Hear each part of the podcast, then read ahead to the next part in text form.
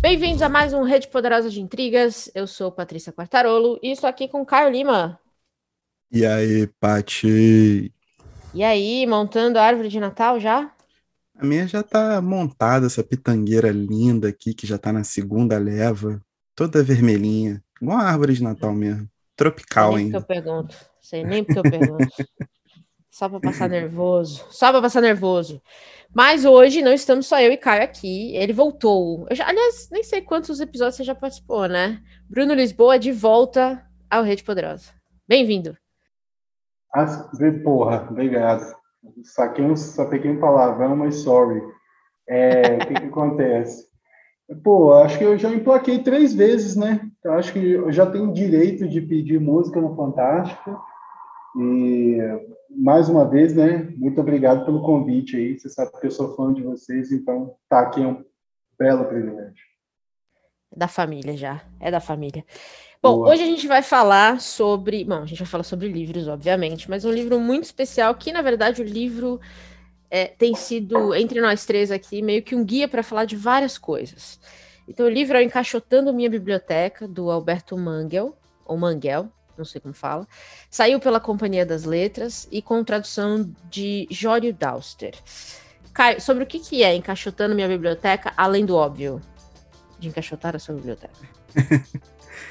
Cara, Encaixotando Minha Biblioteca se trata de uma série de reflexões feitas pelo Mangel a partir do momento que ele recebe ali, ele concebe, ele realiza, a ficha cai de que ele vai se mudar da França, onde ele vivia meio que num castelo medieval, uma parada assim, para Nova York, e ele decide que não vai arrastar com ele os 35 mil livros da sua biblioteca. Então ele tem que encaixotar tudo, ele tem que armazenar tudo. E enquanto esse processo acontecia, ele fez um- uma série de reflexões distribuídas em 10 ensaios que constam desse livro sobre a paixão dele por livros, sobre questões enciclopédicas, sobre anedotas históricas e afins. Muito bem. Ótimo resumo, muito obrigada. Eu acho que a conversa, assim, não dá pra gente entrar em cada um dos ensaios, até porque acho que uma coisa que eu falei com vocês dois em separado e acho que é um consenso, é que chega a ser um livro consideravelmente repetitivo, né? Ele repete algumas vezes algumas ideias, algumas é, divagações e tudo mais, mas eu acho que o livro é um bom guia para uma conversa sobre o ter e o ler, o mercado de livreiro, a história das bibliotecas. Eu tenho uma frase muito bonita dele que eu, que eu vi que é toda a biblioteca é autobiográfica.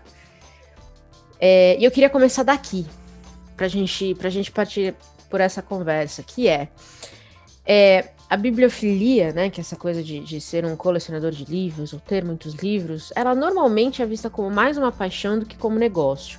Normalmente esse pessoal que coleciona, tem gigantes coleções de livros, acho que o Mindlin no Brasil era um exemplo, é, o Borges, né, na Argentina também, Humberto Eco, é, eles não colecionam livros, eles não veem, acho que, o valor desses livros em vida, né? Esses livros acho que eles vão ter mais valor quando eles são doados e passados para frente, ou quando eles, enfim, não estão mais aqui.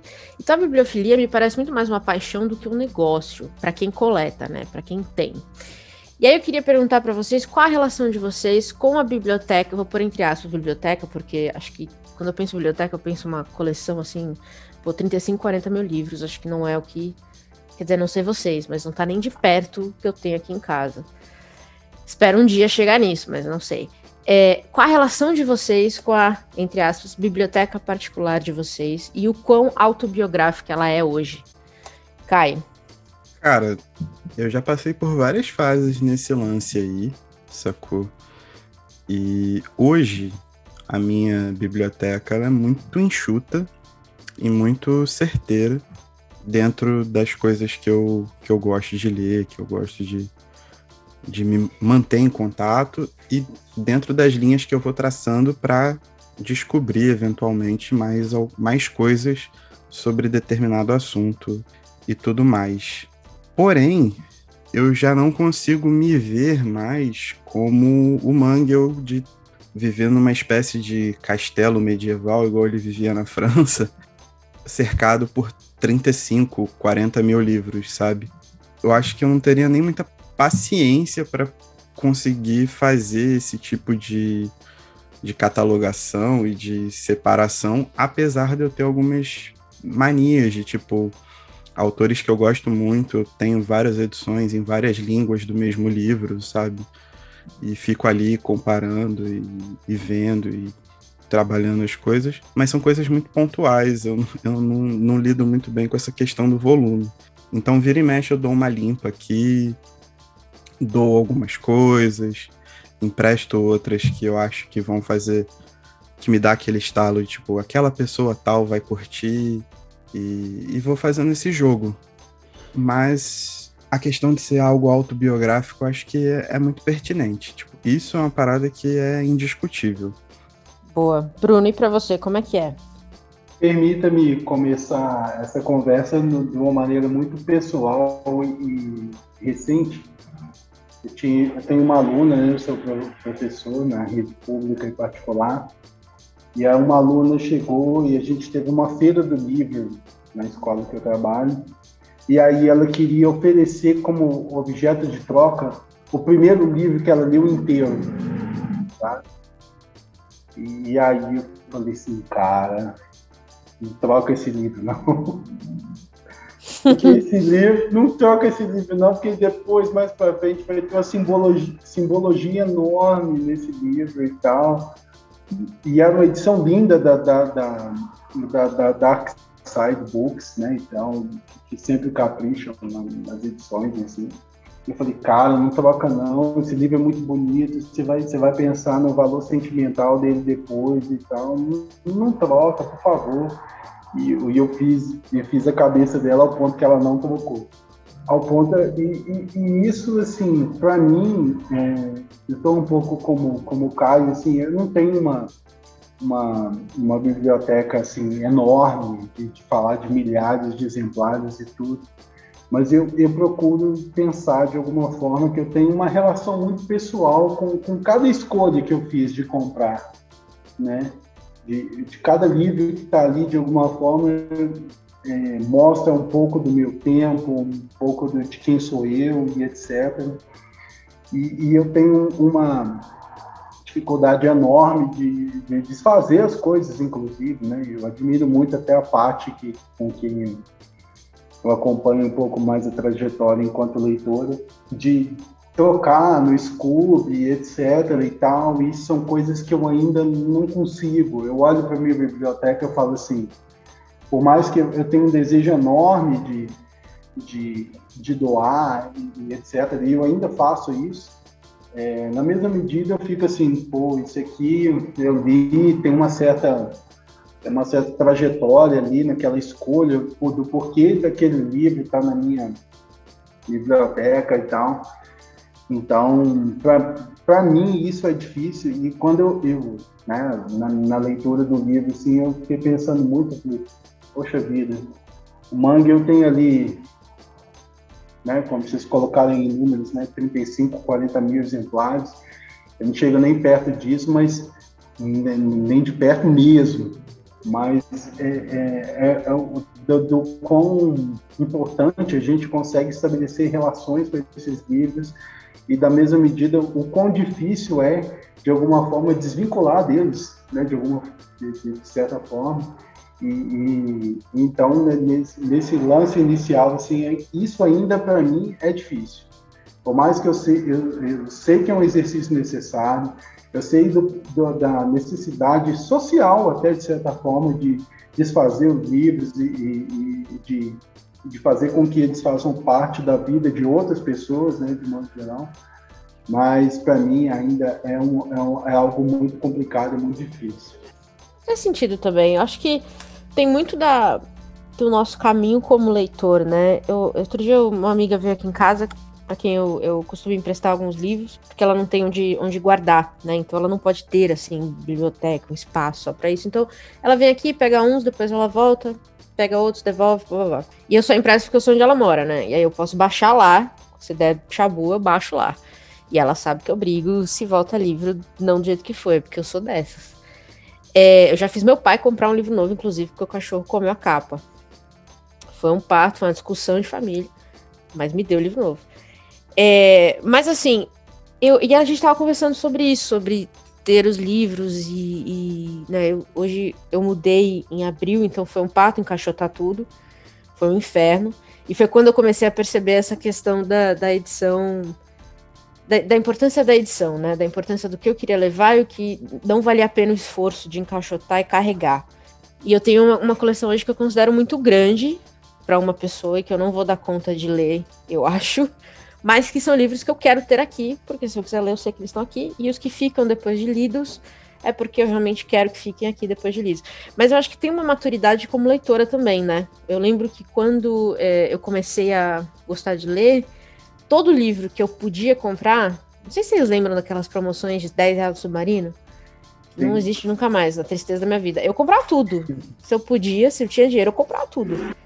Porque a ideia era ter os livros. E eu acho que essa é uma fase importante do leitor, que é você descobrir o que você gosta e o que você não gosta. E para isso tem que ler, não tem opção. Infelizmente, para ler você tem que ler. E aí depois de um tempo é o desapego, que eu acho que é uma outra fase de maturidade também, e não é tão fácil. Então eu acho que é é muito interessante essa conversa de uma biblioteca autobiográfica, e eu acho ao mesmo tempo muito difícil, porque, por exemplo, eu tenho livros aqui que eu não sei se dizem não, não refletem o que eu acredito. Por exemplo, eu tenho minha luta do Hitler. Obviamente, ele não reflete algo em que eu acredite. Ele reflete uma curiosidade minha sobre um tema, sabe? Olha então, lá. É, auto... é, pelo amor de Deus, gente. Pelo amor de Deus. A gente não quer os fãs errados nesse podcast.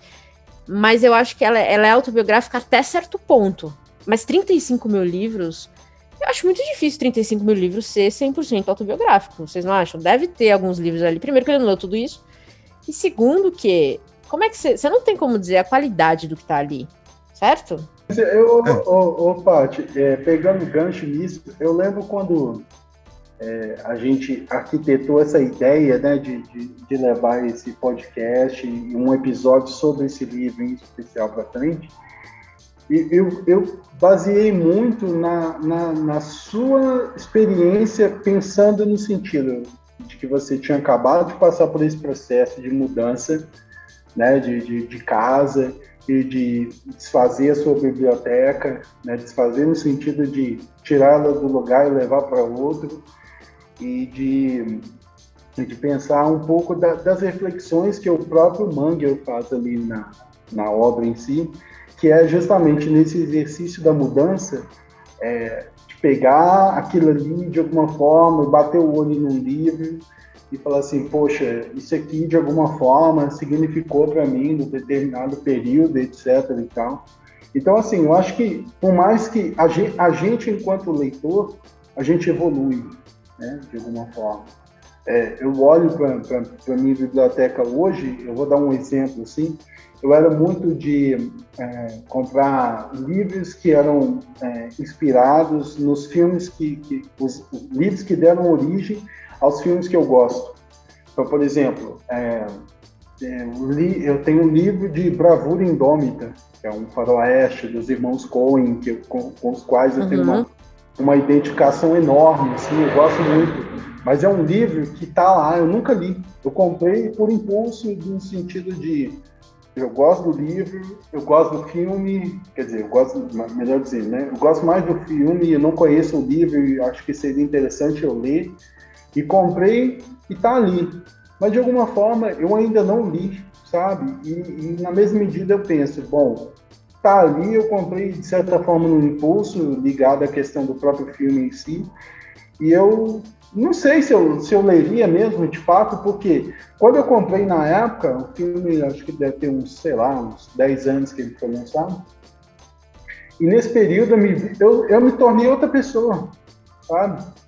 Eu me tornei outra pessoa. Exatamente. E, e, e aquele, aquele livro em si, ele para mim, na, na, na atual conjectura, ele não representa mais o tipo de pesquisa que eu quero fazer, sabe? Então, ele está ali, de alguma forma, eu já até é, olhei para ele essa semana e falei assim, bom, esse eu vou separar para doar, porque eu acho que, que vai fazer diferença, talvez, na vida de outra pessoa, porque eu não sou mais essa pessoa, sabe? Então, é, é uma reflexão que, que, é, que é pesada para mim, mas, ao mesmo tempo, eu acho que é importante da gente fazer. Muito bom, muito bom. Caio, você ia falar alguma coisa?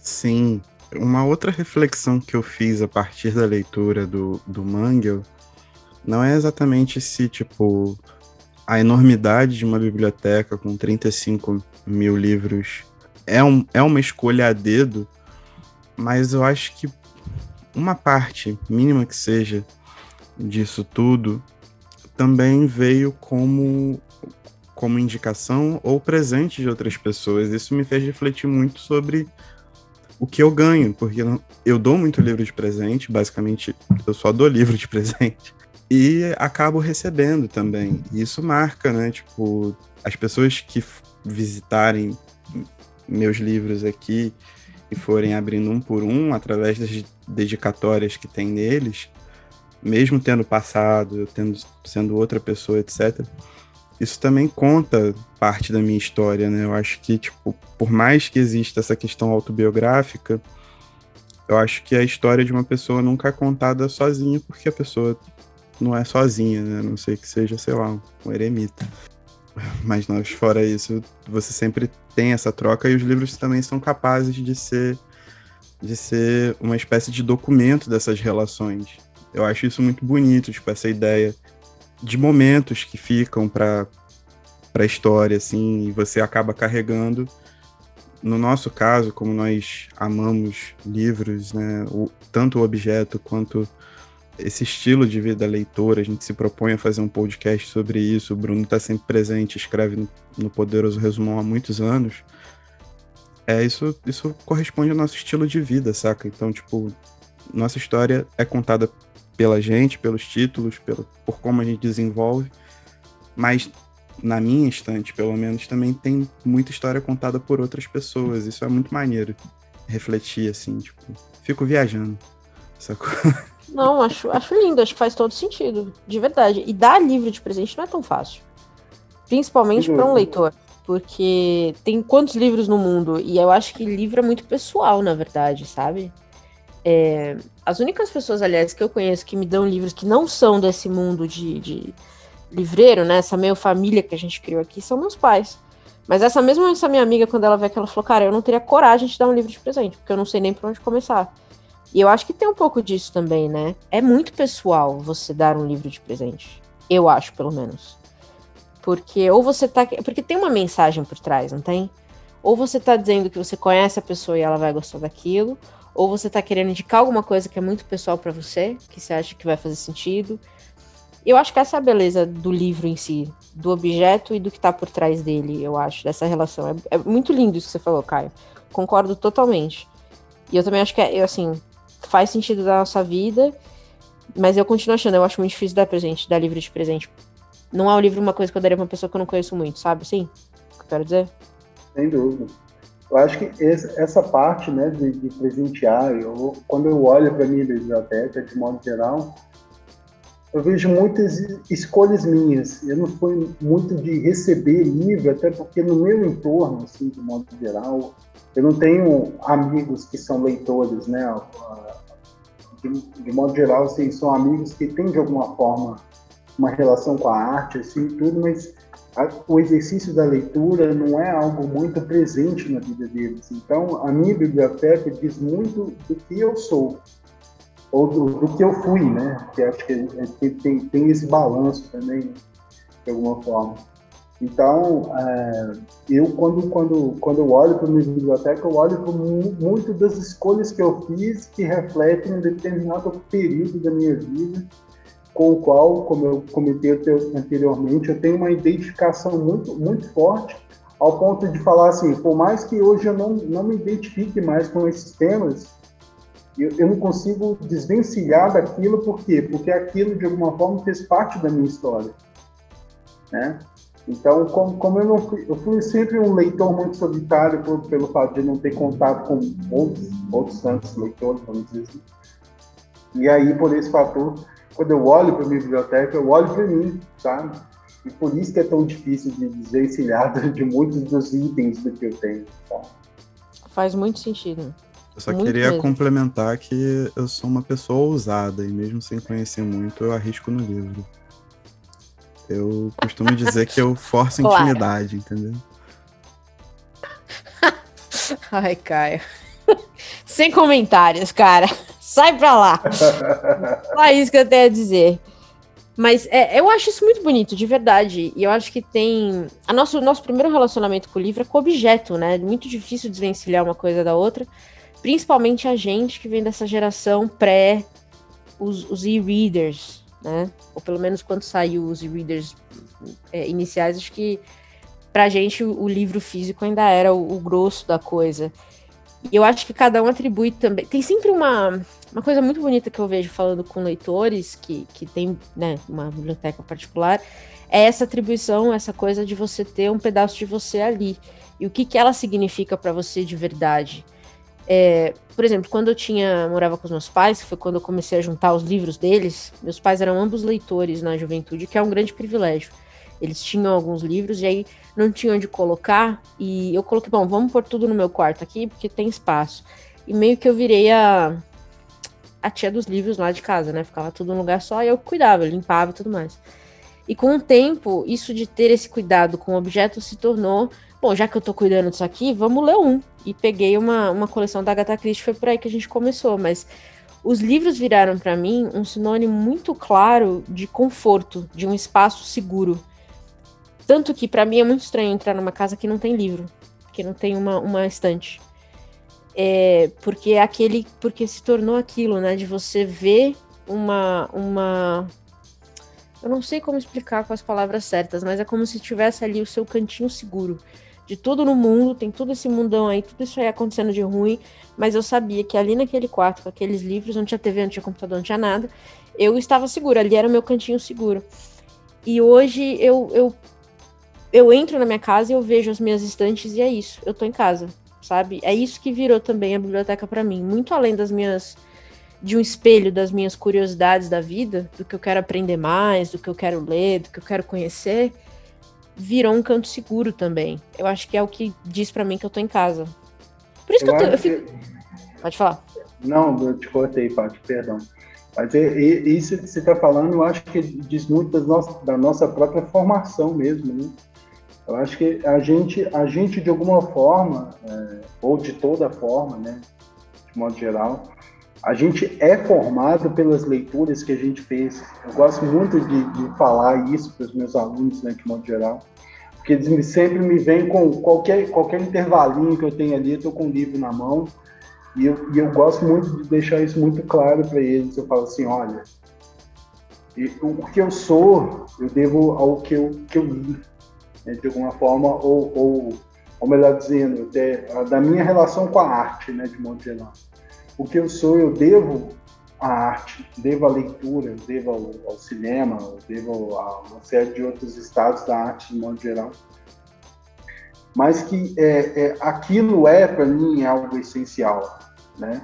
Ao ponto de, de, por exemplo, eu já percebi isso, né, com, com, com outros alunos, por exemplo, de que quando o aluno ele se sente à vontade, né, de ver a partir do momento que ele me vê ali, às vezes no intervalinho da aula ali, lendo alguma coisa, aí ele chega com o livro dele e faz questão de me mostrar o que, que ele está lendo, né, de alguma forma. Então eu penso assim, poxa, eu acho que de alguma forma eu eu, eu, não, eu não falo nem que eu plantei uma sementinha ali, né, de alguma forma, mas que ele, que ele de alguma forma se sentiu à vontade de, a partir do momento que ele me vê lendo, então, de alguma forma, ele se sente à vontade de mostrar o que ele está lendo. Né? Então, isso, isso para mim, esse movimento dialógico ali, né, de, de, construção da leitura e tudo, da formação, eu acho que é essencial e, e, a partir do momento que a gente consegue mostrar isso para as outras pessoas, né, que a gente às vezes a leitura é querendo ou não um, um, ato solitário, né? A gente fica ali entre nós, entre, entre você e uma relação estabelecida entre você e o livro ali. E, e, e, de certa forma, quando você consegue transcender esse universo, seja num clube de leitura, ou seja numa troca como essa, assim, é algo que é, que é grandioso, assim, é algo que você leva para a vida inteira. Concordo demais. As redes sociais também facilitaram isso, né? A gente aqui, aliás, é a prova cabal disso. É, de que as redes sociais também ajudaram a gente a encontrar a nossa, entre aspas, tribo de leitores, porque não é tão fácil. É, apesar de meus pais serem leitores na juventude, eles não continuaram sendo leitores, só meu pai. Mas eu não tinha amigos também leitores. Era muito, era muito chato você terminar um livro e estar tá super animado. Puta que pariu, que livro incrível. E não tem ninguém pra você virar do lado e falar, leia isso hoje pra gente ter essa conversa. E eu acho que a internet também abriu um pouco isso, né? Acho que virou. Não é tão fácil encontrar a tribo que a gente quer, mas a gente tem. Facilitou bastante, eu diria. Até para essa juventude aí, talvez não se sentir sozinha. Mas ainda é um ato, um ato solitário, não tem como negar. É um trabalho seu com você mesmo. É, eu acho que tem uma questão também que é até um pouco engraçado, mas eu, por exemplo, circulo com livro para todo lugar que eu vou. E antes da, da pandemia, eu estava indo para o trabalho de ônibus todo dia, né? Porque tinha meus minutinhos de leitura ou de descanso ali até chegar ao trabalho. E aí, né, eu sempre tô com um livro na mão, normalmente eu vou lendo, raramente eu durmo. Tipo, uma pessoa apareceu no busão com um livro além de mim mais uma, mais outra. E eu fiquei assim, tipo, caraca, mano, maneiro que a galera, né, me achei muito influencer na época. O problema desse lugar da leitura é que se ela não for uma leitura que, que se faz presente também um, na forma de ação, quando eu ia olhar a capa dos livros que os caras estavam lendo, era tipo o livro do Primo Rico, sacou? Olavo de Carvalho, sei lá, qualquer outra coisa do tipo. Leandro Narlock. Então, acho que o que a gente lê, sendo um exercício individual, obviamente, mas quando a gente começa a notar essas questões de grupo, o Bruno com os alunos, né, os, os amigos da gente, as influências que a gente vai vendo, é, eu acho que isso tem que passar um pouco desse exercício individual, porque senão acaba ficando, ficando meio esquisita essa história, sacou?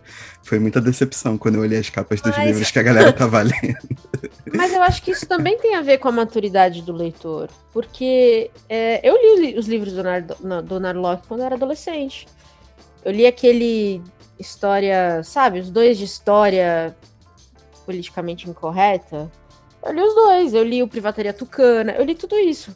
Porque isso, na época, já mostrava uma curiosidade que eu tinha. E aí, à medida que eu fui, que eu fui me expandindo nessa curiosidade, eu fui percebendo que, peraí, não, aquilo é um viés e existem outros. Eu não consigo dizer para alguém o que não ler, para ser muito sincera. Eu acho que cada um tem a sua jornada de maturidade. E às vezes essa maturidade vai passar por. É o que eu falei, você tem que ler o que você não gosta, para depois achar o que você gosta. Então, é, hoje eu não leria de novo nenhum livro de Narlock, mas eu já li, eu não tenho vergonha de eu li os Crepúsculos também. É, então, assim, eu li muita coisa ruim na minha adolescência hoje, quando eu paro para pensar, mas hoje eu tenho muito mais maturidade para explicar o que eu não gosto no livro. Então, acho que não deixa de ser parte da sua formação como leitor também, sabe?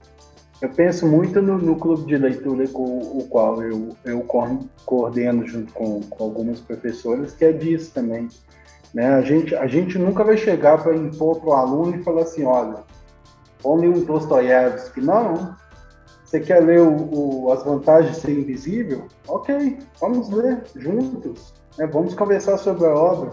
Se a partir da leitura de As Vantagens de Ser Invisível ele chegar no Sol é para Todos, que é citado inclusive na obra, pô, tá ganho, sabe? Eu acho que a gente aí também tem é uma outra discussão mais, mais profunda, né, no sentido de é, o, o, povo tem, tende a, a, criticar a literatura que seja best-seller, né, de modo geral, mas eu acho que, que, que, esse tipo de leitura, abre aspas aí, como você citou, Paty, a leitura mais rasa, eu acho que ela tem um papel fundamental para levar o leitor para outro lugar, né? por mais que o Mangel, é, na obra, né, o Encaixotando Minha Biblioteca, ele fale mais de obras mais canônicas e tudo, é, ele, ele, tem, ele tem uns um cerne ali na, na obra de modo geral, que é falar sobre a, a, paixão pela literatura e a importância que ela tem dentro do, da, da, da, sociedade, né, de modo geral, e o seu poder de transformação. Então, é, ele, ele, o livro acaba funcionando, de certa forma, alheio à questão de ser cânone ou não, de ser best-seller ou não. É, um, é uma carta de amor, por mais repetitiva, como, como a Paty comentou né, anteriormente, que seja, é uma carta de amor à literatura em si. Eu acho que até, até para isso, assim, né, de modo geral, independente de, de, de, que livro que seja ou não, acho que o livro até, ele até funciona bem nesse sentido, de ser uma carta de amor à, à, à literatura de modo geral. Concordo, concordo demais. Isso da gente montar nossa biblioteca é, é, um. Acho que é. Todo mundo vai ser é um trabalho em. Você vai construindo um avião à medida que você voa, né? Porque sempre tem livro saindo, e isso é uma coisa também que eu acho que é uma boa uma boa linha para a gente falar um pouco do mercado de livros, que, que eu acho insano o tanto de livro que existe. Eu acho todo leitor compartilha disso que a gente nunca vai ler, porque simplesmente não tem tempo de vida e não tem como. Então acho que isso também tem a ver com a maturidade, você ser escolher melhor o que você vai ler, porque você sabe que uma semana que você passou lendo Narlock, você podia estar tá lendo um negócio um pouquinho mais avançado, um pouquinho melhor. É, e também vem com essa maturidade de conhecer essas coisas. Mas eu não queria deixar da gente falar um pouquinho sobre essa questão do privilégio, né? Acho que a gente tem que reconhecer que o fato da gente estar tá aqui falando dos livros que a gente tem, eu e o Caio, a gente estava aqui enlouquecido na feira da USP, é, gastamos o que tinha o que não tinha, enfim, é, isso é um grande privilégio que a gente tem de poder ter tido acesso a esses livros e poder tê-los dentro de casa, né? Que, que envolve inúmeras coisas, não só acesso em, em o acesso financeiro, mas espaço, que também não é o Bruno falando que também gastou bastante na festa. Então tá bom. Estamos juntos. Não, então, gastei bastante, eu ia até completar. Gastei bastante e isso dá até divórcio, mas vamos que vamos. é, aqui também. Toda vez que chega uma caixinha, o marido reclama. E eu falo que é investimento. Aí eu mostrei para ele os valores da COSAC, aí a gente já tá tendo uma conversa completamente diferente. Então, tem que pensar nisso aí também. É, mas acho que vale, é justo a gente dizer, né? Num país em que gente, hoje, principalmente, a gente vê tanta disparidade, a situação só tá piorando, é, é um grande privilégio a gente poder ter essa habilidade de entrar na feira da USP e comprar os livros que a gente quer comprar para ler. Vou ler os livros? Não sei. Quando? Só Deus sabe, mas eles estão aqui. Então eu queria. É, eu acho que vale a gente tocar um pouquinho nesse papo do privilégio e reconhecer que, que ele existe e a gente sabe que é, não, é, não é uma conversa que a gente pode ter com qualquer um. Eu imagino que quando eu estava crescendo não era uma conversa que eu podia ter com os meus amiguinhos de escola, porque a gente não tinha nenhuma biblioteca no bairro. Então não era, era muito difícil ter acesso. Comprando os livros era difícil ter acesso aos livros. E eu, isso ainda é verdade até hoje, né? O Brasil continua sendo um país com uma disparidade gigantesca no número de bibliotecas. Vocês cresceram com livros, com uma biblioteca pessoal em casa herdada, né? Então, assim, tinha, tinha alguma coisa de familiar? Ou as bibliotecas públicas tiveram algum papel na formação de vocês como leitores? A biblioteca de casa, ela foi sendo formada através de diversos fatores, assim, né? O primeiro, é, minha mãe sempre foi leitora, enquanto ela fazia faculdade, ela tinha uma bolsa e cuidava da biblioteca da faculdade, então, tipo, ela passava o dia envolta em livros. E isso. Sonho. É. Isso rendeu a ela esse, esse, essa parada que ela passou pro meu pai quando eles se conheceram. Da minha infância, a nossa situação era uma situação bem mais tranquila, financeiramente falando, né? São Paulo, emergindo nos anos 90 ali, muita coisa acontecendo e tal. Então, eles foram adquirindo, tipo, coleções. Aí tinha umas coleções da Folha do Jacques Cousteau, Animais Selvagens, Grandes Impérios e Civilizações. Eles nunca foram tão ligados à, à ficção. E aí meu pai descobriu, tipo, livros como Poderoso Chefão, a Caçada ao Outubro Vermelho, do Tom Clancy, que é um dos autores preferidos dele. Apesar de extremamente problemático, faço essa ressalva. é, Frederick Forsyth e outros que iam mais para essa linha de crime. E aí, quando a gente mudou para Angra, a situação despencou, assim, drasticamente. Eu sempre mantive esse apreço muito grande pelos livros e a gente vivia de muitas doações da Biblioteca Municipal de Angra, que sempre que renovava o estoque é, mandava para gente alguns livros que eles tinham. E esse escambo, essa troca de tipo e tinha a biblioteca do meu colégio que era pequena mas sempre muito bem servida. E eu fui nessas assim. Só bem mais velho quando eu comecei a trabalhar e a situação mudou é que aí realmente eu fui constituir tipo a minha biblioteca com meus livros e aí as coisas fluíram mas uma coisa que é muito interessante porque eu, uns dias atrás umas três pessoas vieram falar isso comigo muito por acaso. Mas desde muito novo eu tinha muito essa, esse lance de, tipo, recomendar e emprestar, sabe? Então, tipo, se eu tinha acesso, eu dava algum jeito de das pessoas que eu tinha mais contato terem algum tipo de acesso também, sabe qual é? Eu emprestava o meu, sei lá, a gente já saía em caçada na biblioteca de Angra, que ficava uma hora e pouco distante aqui de casa, né? Ou, sei lá, os pais iam buscar no, no, centro do Rio porque tinham mais acesso ao Rio de Janeiro do que a minha família tinha. Enfim, a gente dava um jeito e isso ficou muito marcado, ficou meio que uma identidade que acabou me ligando às pessoas. Então, acho que para mim essa interferência na leitura dos outros sempre foi muito comum, inclusive.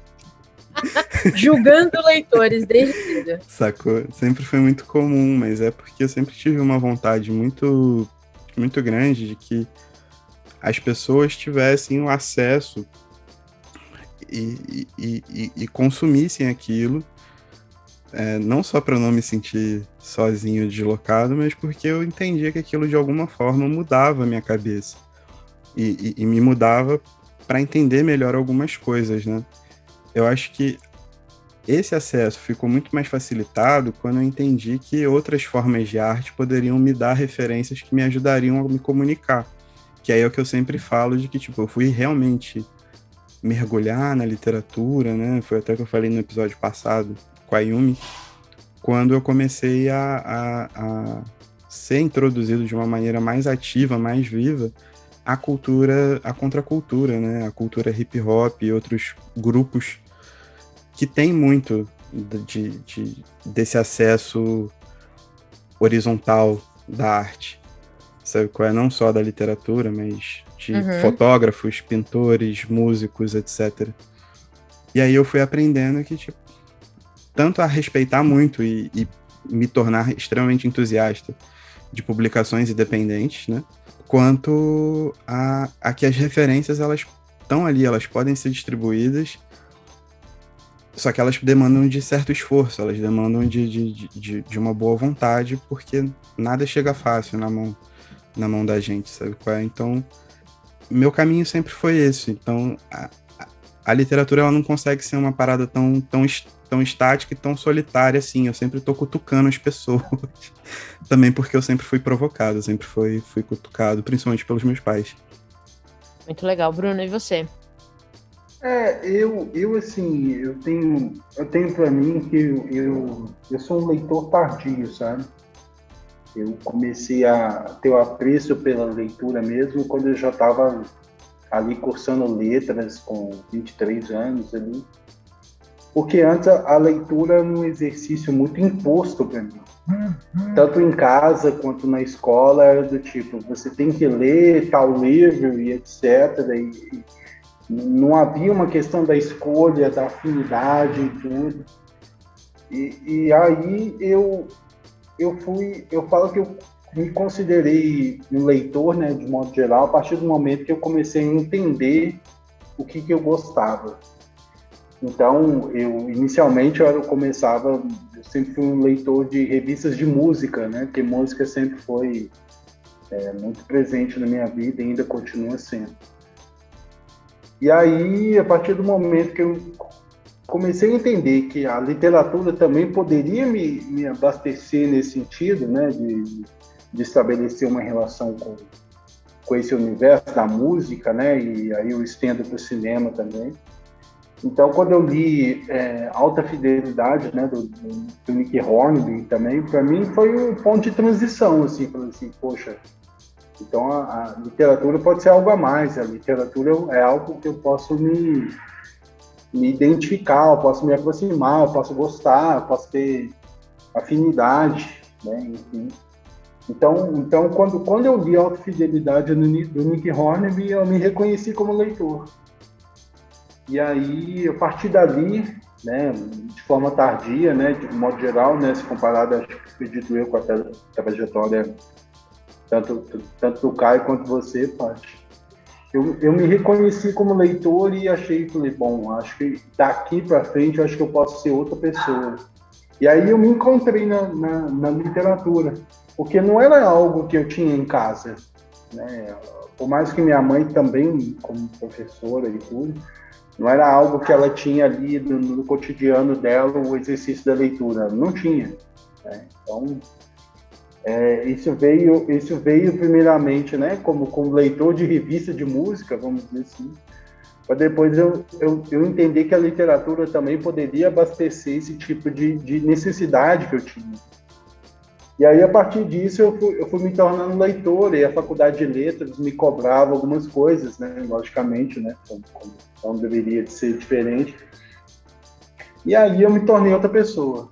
Então eu falo, é, como eu comentei anteriormente, né, eu acho que muito do que eu, do que eu, que eu sou, eu, me, eu devo da questão da, da, das próprias leituras em si, do que elas me ofereceram e, e, e, como que isso lá atrás, né, de modo geral, eu, quando eu olho para as primeiras obras que eu li, né, de como que, no, no, exercício muito individual, né, de modo geral, de como que aquilo ali lá atrás, há, sei lá, 10, 20 anos atrás, aquilo ali fez toda a diferença para ser quem eu sou hoje.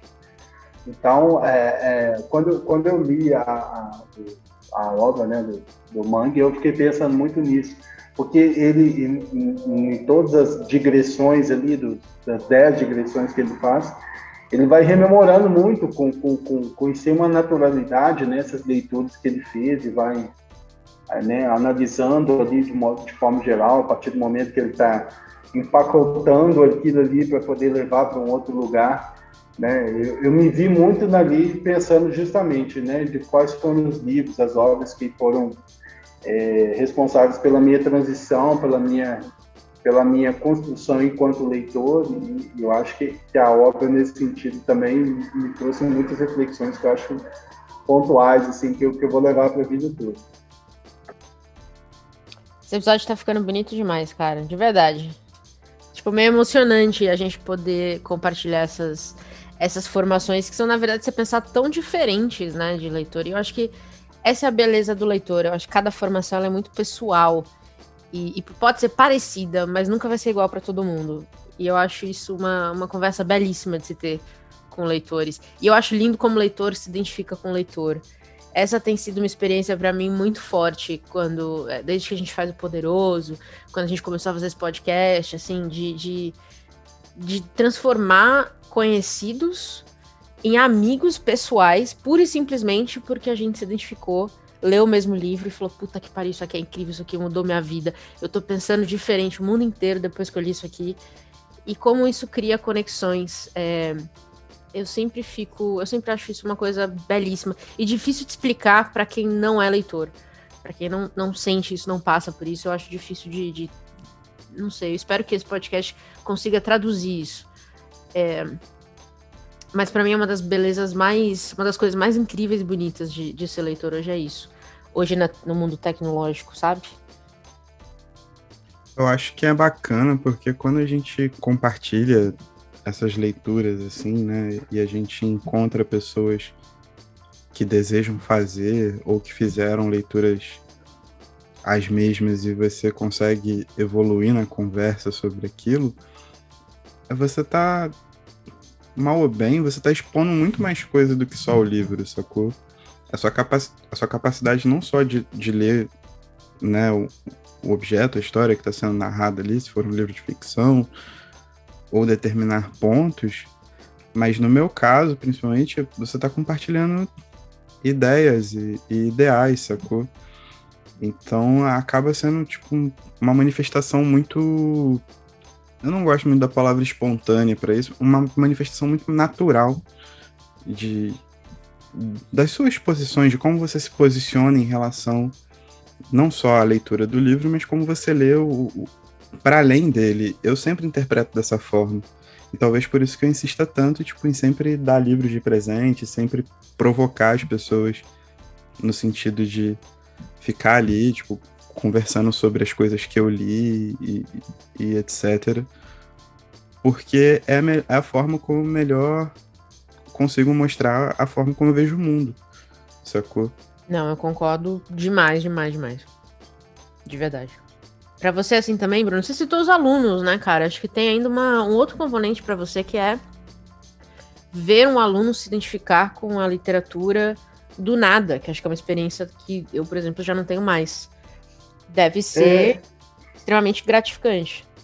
Não é, sem dúvida. Até, até por, por o seguinte aspecto, né? Porque acho que hoje em dia, é, ser, ser um leitor, né, de modo geral, e ainda pensando né, no, no, num dos pontos que vocês comentaram da questão do caráter, abre aspas, né, elitista que a leitura se tornou, né? E querendo ou não, é, ter, ter, um livro físico, principalmente, é muito caro. É, o, o, aluno que lê, ele é tipo um outsider, né? é um cara fora do sistema. Por quê? Porque ele, ele não consegue, de alguma forma, estabelecer um vínculo com outras pessoas. Por quê? Porque esse, esse exercício da leitura é, é algo raro dentro do, do entorno dele. Então, quando ele vê alguém que lê, de alguma forma, ele estabelece um vínculo muito forte, porque se, se antes ele tinha um certo receio de expor aquele, aquele caráter de, de leitor e tudo, a partir do momento que ele se encontra em alguém, ele vira outra pessoa. Né? Então, quando, quando eu vejo meu aluno ali com o livro na mão, de alguma forma, eu, eu entendo que ele está fazendo aquilo, por quê? Porque ele, de alguma forma, ele se identificou com, com, com, com o fato de que eu estou ali lendo, então eu falo assim, poxa, então eu não preciso me esconder mais de, dentro dessa função de, de leitor, digamos assim. Né? Eu, eu posso ser quem eu sou de fato. Né? E, e, esse exercício da leitura, logicamente, não é. Eu, o meu aluno ele não vai chegar ali, de alguma forma, lendo um, como eu citei, né, um Dostoiévski da vida. Às vezes ele está lendo a, o Código da Vinci, da, da, da, né, da, da vida, e, e ok, tá ótimo. Né? Que bom que a gente pode, pode até conversar sobre aquilo, né, de alguma forma, fora do, do, do contexto da aula. Então, é, é, eu, acho, eu acho muito importante quando, quando o aluno vê essa questão do, do, do leitor espelhado em outra pessoa, e a partir daquilo ele, ele, se permite ser quem ele é de fato. Né? E, e às vezes é um exercício gratuito, porque não é algo que eu impus para ele então, assim, você tem que ler determinado livro como foi na minha formação, né? A, a leitura é um exercício imposto. Eu tinha que ler Memórias Póstumas de Brás Cubas quando eu tinha 13, 14 anos e, e era de maneira imposta, porque eu tinha que fazer uma prova sobre aquilo, etc. Então, ali não, ele está lendo o que ele quer, o que ele gosta. E isso faz toda a diferença. E isso no, no, para encerrar aqui, o clube de leitura, o qual né, eu comentei que eu faço parte da coordenação, a gente deixa muito livre isso para o aluno. Né? Não é, eu não vou impor para ele o fato de que eu gosto de determinado livro X ou Y. Não, se você gosta de determinado livro, ok, vamos ler junto, vamos conversar sobre ele. Né? Então, esse tipo de, de exercício, né, da gente se aproximar, aí falando né, do público jovem, de modo geral, que querendo ou não é consumidor também de livros, é, é um exercício que eu considero fundamental e acho que a gente, enquanto né, formador de opinião, né, querendo ou não, é, a gente tem, tem, tem que ter um olhar para essa nova geração. Então, o meu o clube de leitura ao qual eu faço parte, a gente preocupa muito com isso. Belíssimo. Concordo demais. Aproveitando que você falou de mercado e tudo mais, eu queria. A gente está caminhando para o final e eu não queria deixar da gente comentar, da gente falar um pouquinho sobre o mercado de livro hoje, porque o que a gente mais escuta é o Brasil não é um país de leitores. Né? Tem aquela pesquisa famosa, acho que os números são de 2018, não sei se mudaram muito, de que o brasileiro lê, em média, 4, 5 livros por ano. E a maioria, acho que entra muito nessa categoria que você falou, Bruno, que é o forçado a ler na escola. E aí eu tava buscando alguns números atuais e eu usei muito a festa da USP como, vamos dizer, um termômetro. E eu achei uns dados muito legais aqui que eu não sei se a gente pode. Eu não sei se eles vão validar alguma coisa ou não, basicamente é isso. Eu estou na dúvida, mas um dado que eu achei que é interessante que é que entre janeiro e setembro desse ano, 2021, foram vendidos cerca de 10,1 milhões de livros a mais no país do que no mesmo período de 2020.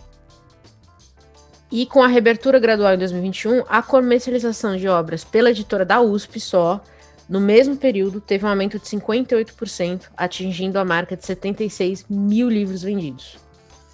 Aí a gente coloca isso com a contrapartida de que a maioria dos livros no Brasil saem com uma tiragem do que? 3, 4 mil é, livros, se eu não me engano, é a tiragem média.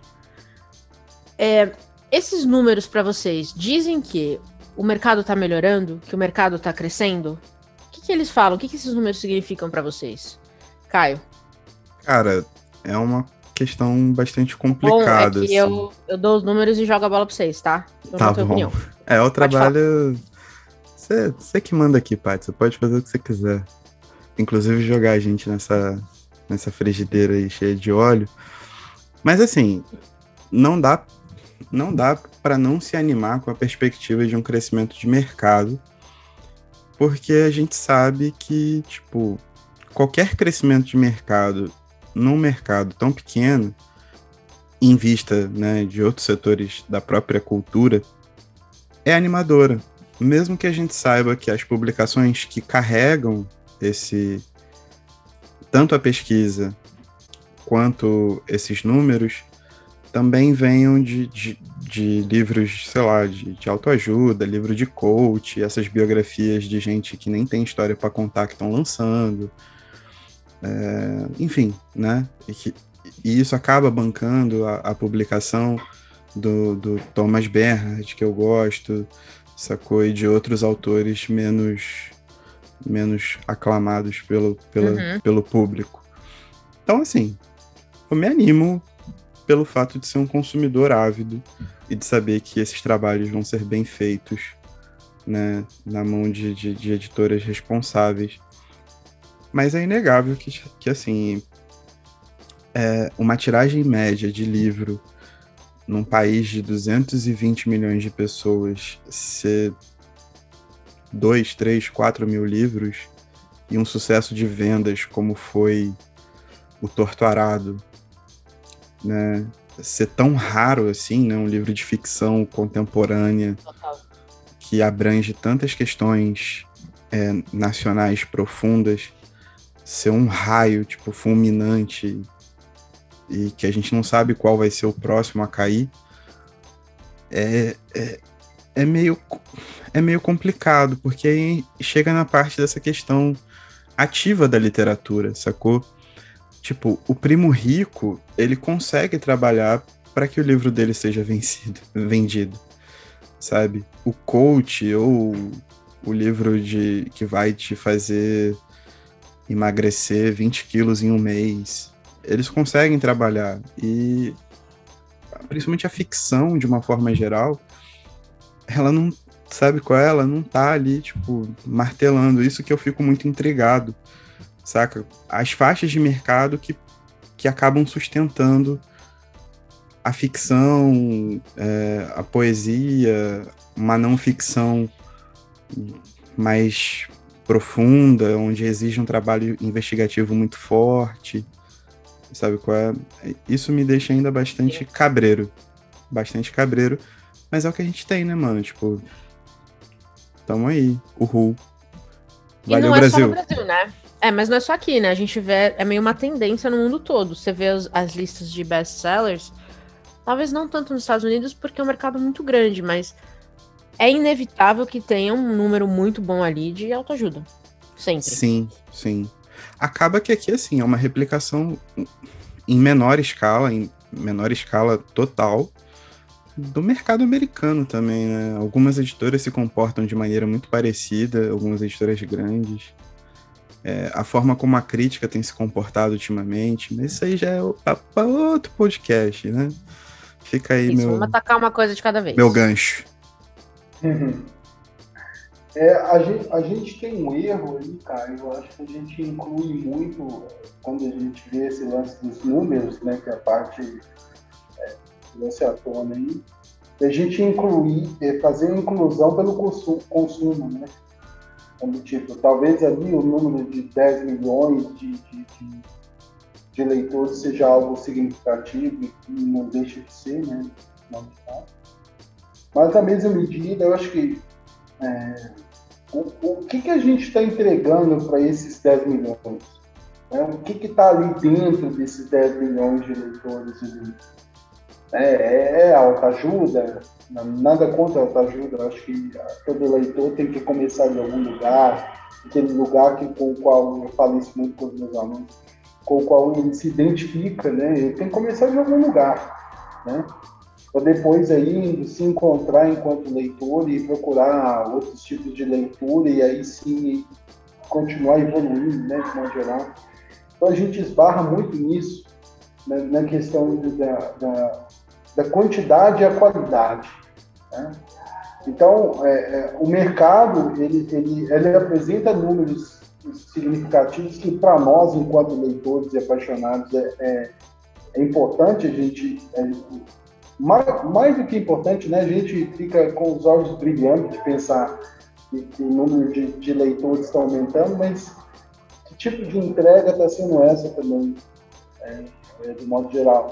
É, aí eu volto no, no livro do Manuel também, porque quando, quando ele traz a, as leituras, que ele faz análises e tudo e tal, por mais que, que para mim, às vezes, são, são distantes, né, de modo geral, do meu entorno, do tipo, não sei do que, que ele está falando, é, muito do que ele leu eu não li, modo geral. Eu, eu me sinto motivado a, poxa, ele está falando disso com tanta paixão, com tanta clareza, com tanta objetividade, que eu me sinto motivado a querer buscar aquilo, né, de modo geral. A gente, a gente enquanto leitor já formado, fazendo parte aí de uma, de uma classe social muito privilegiada, que tem acesso aos, aos livros, etc. É, a, a gente se sente mobilizado a continuar lendo, a que, continuar buscando e tudo. Mas e, e, e, o leitor comum, ou o leitor que ainda não está aficionado ou familiarizado com esse universo? Como é que a gente faz para trazer ele para o nosso lado? Porque o livro do Mangel, de certa forma, ele prega para convertido, que somos nós, de modo geral. Mas e, e, quem não, e quem não é o convertido? E aquele que ainda, de certa forma, precisa de ser inicializado ali dentro desse processo, dentro desse universo. O que, que a gente tem que fazer para ele, para que ele venha para o nosso lado? Eu acho que e, e, isso é um ponto que, que no livro, por mais que, que, que, que como eu comentei anteriormente. Eu acho que o livro é lindo nesse sentido, é, é, é, uma, é uma carta de amor à literatura, mas quem não é convertido? Como é que a gente faz? Acho que isso é um ponto do livro que eu acho que deveria ter, ter uma atenção maior, assim, de modo geral, né? Que são só algumas das reflexões que me vêm na cabeça na hora que eu penso no, no livro de modo geral e, e eu fico com esses questionamentos aí na cabeça.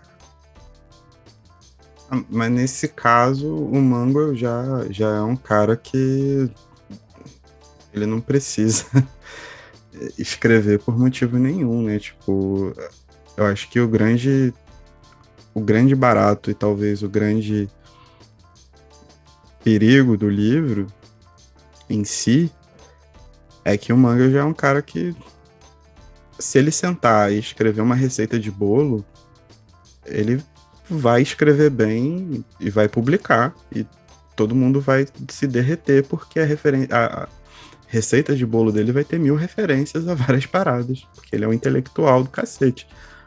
Mas ao mesmo tempo é o que você acabou de colocar é aquilo que eu até tinha comentado, né? Tipo, a gente está numa situação de que a leitura ela tem que ser ativa, sacou? A busca por.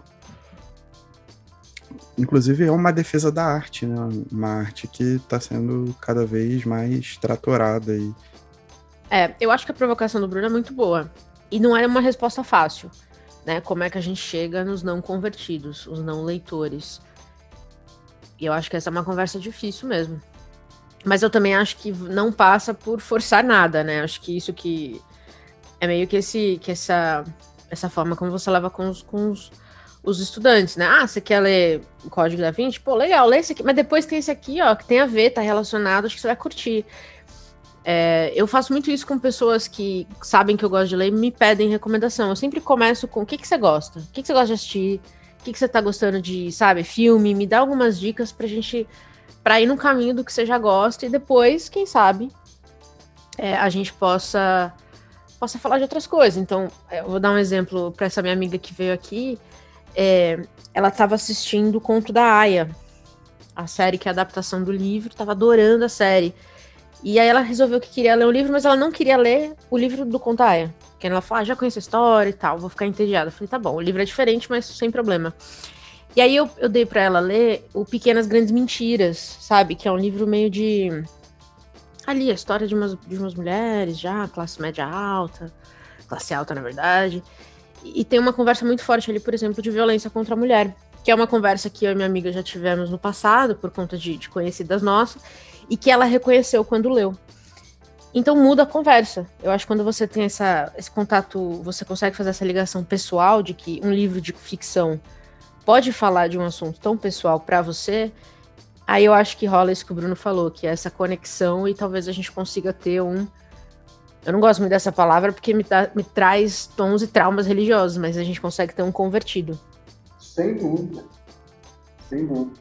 Eu acho que, acho que a, gente, a gente, enquanto leitor convertido, vamos dizer assim, a, no, a nossa missão é ser, é ser um curador, sabe? de, de alguma forma falar assim, olha, você gosta disso? Né? Então, acho que isso, de alguma forma, vai contribuir para você. Né? E aí a gente vai cons conseguindo, de alguma forma, alimentar esse círculo, né? Da, da, esse ciclo né? Da, da, leitura de modo geral, para fazer com que a pessoa ela se, continue a ser mobilizada, né? de modo geral, a continuar sempre lendo. É, então, assim, não é algo fácil, né? Como, como, como a Paty comentou, né? Às vezes a gente tem que dar várias voltas para poder chegar em determinado lugar comum que a pessoa se, se identifique. Mas eu acho que a gente, aí eu falo a gente enquanto é, é, é, fazendo um podcast ou fazendo um, um, tendo um blog, né, de modo geral, a gente está fazendo um exercício ali de cura, curadoria para mostrar para assim, olha, você tem caminhos a seguir sabe? E a partir do momento que você tem caminhos a seguir, por que não segui-los? Né? Então, então é, esse exercício de reflexão que a gente faz enquanto leitor, a partir do momento que a gente consegue fazer isso com, com uma qualidade maior, acho que a gente consegue atingir um outro público. É, e isso acho que é, que é muito importante para a gente conseguir, de alguma forma, fazer essa, essa transformação que, que o próprio Mangel falou na obra, né? Ele, ele, é, ele é um apaixonado, obviamente, né, por literatura, e não é de hoje, né? A outra obra dele, acho que é a História da Escrita, eu tive que, que ler em virtude do mestrado, assim. E você vê que ele tem uma paixão enorme por esse exercício, né? Que, que de certa forma é contagiante, né? E por que não nós, né, de certa forma, como leitores já catequizados, né, com perdão do termo, assim, por que não a gente levar esse, essa paixão que a gente tem para outras pessoas? Acho que essa é a nossa missão, né, de modo geral. Então, a partir do momento que a gente consegue fazer isso ali no dia a dia, aos poucos, isso é, isso é extremamente relevante e gratificante. Concordo demais. Espero que este podcast, principalmente esse episódio, tenha sido um pouco disso também, né? Da gente dividir um pouco da nossa história pessoal para quem está ouvindo, é, nossa própria relação com os livros e que tenha instigado aí você que talvez não, não leia muito, mas está aqui curioso. É a curiosidade que começa tudo. Então espero que tenha sido pelo menos essa faísquinha aí para pegar o livro, nem que seja esse do Mango, que é bem gostosinho de ler, aliás, ele é rapidinho. Se bobear dois dias, acabou o livro. E é curtinho também, então não tem treta nenhuma. Senhores, mais alguma coisa que vale a pena a gente ressaltar aqui? Ou podemos liberar o pessoal para ir pegar um livro? Ah, eu acho que depois dessa, creio que as pessoas estão formigando nos lugares em que estão e as mãos estão começando a suar na expectativa de escolher um belo livro e começar sua viagem interior em busca de um novo universo. Ai, meu Deus. Eu achei que você ia falar que elas estavam ansiosas para desligar, mas eu prefiro a sua versão. Prefiro a sua versão. Ficou muito boa. Bom, eu, eu gostei da ideia da, de a gente trazer o livro, porque na verdade o livro é muito tangencial, né? Eu gosto que o livro fez a gente ter esse tanto de reflexão pessoal. E é um, esse é um, enfim, é o resultado de um bom livro, eu diria. Bom, acho que a única recomendação que fica então é vale um livro. Fora isso, estamos por aqui todo mês com episódios novos. O BO vem aí. Bruno, algum comentário a mais? Não, é só, é só isso mesmo, assim, eu, eu, eu me lembro, né, quando, quando a gente conversou sobre esse livro, né, de modo geral, como eu comentei, né, o Mangue apareceu para mim como, como pesquisa, e aí eu, eu me senti mobilizado a, a, a, ler um pouco mais, né, das obras do Mangue, e aí, né, pegando no, numa perspectiva pessoal, né, acho que eu comentei no início do episódio, mas recapitulando, como você, Paty, né, estava passando por esse processo de mudança, né, de, de, de pegar a biblioteca e tudo, eu, eu me senti re, refletindo sobre esses aspectos. E eu acho que, como eu comentei durante o episódio, eu acho que o livro ele funciona muito como uma carta de amor à literatura, é, por mais que ele, de certa forma, ele pregue para convertido, né? Eu acho que ele funciona muito como um exercício de, de entender das potencialidades que a literatura tem, né? Na, no exercício da, da formação humana e, e etc. Né? Nós, como frutos desse, desse exercício, a gente é, é, é tem, tem, tem muito a, a dizer sobre esse assunto, né? sobre as perspectivas que a gente vivenciou a vida inteira, né, e vai vivenciar de certa forma por outros tantos anos. Então, eu acho que é, fica a recomendação, sabe, de, de leia o livro e, e, e, e, se sinta, de certa forma, mobilizado a ler mais. Acho que o Mangel consegue fazer isso.